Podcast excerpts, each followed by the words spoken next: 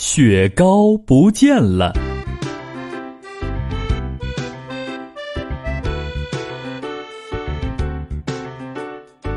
皮皮猴拿着一只雪糕往家走，看见小猫正在睡午觉。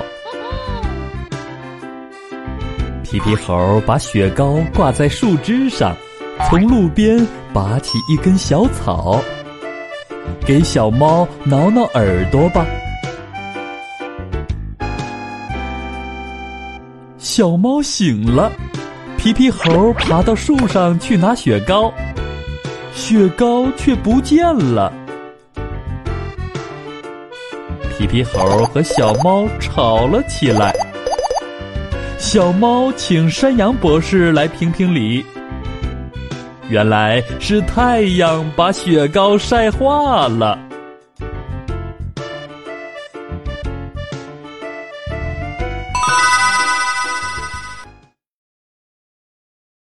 还在为宝宝早教困扰吗？关注公众号“早教学堂”，获取在家早教课程，让宝宝在家就能科学做早教。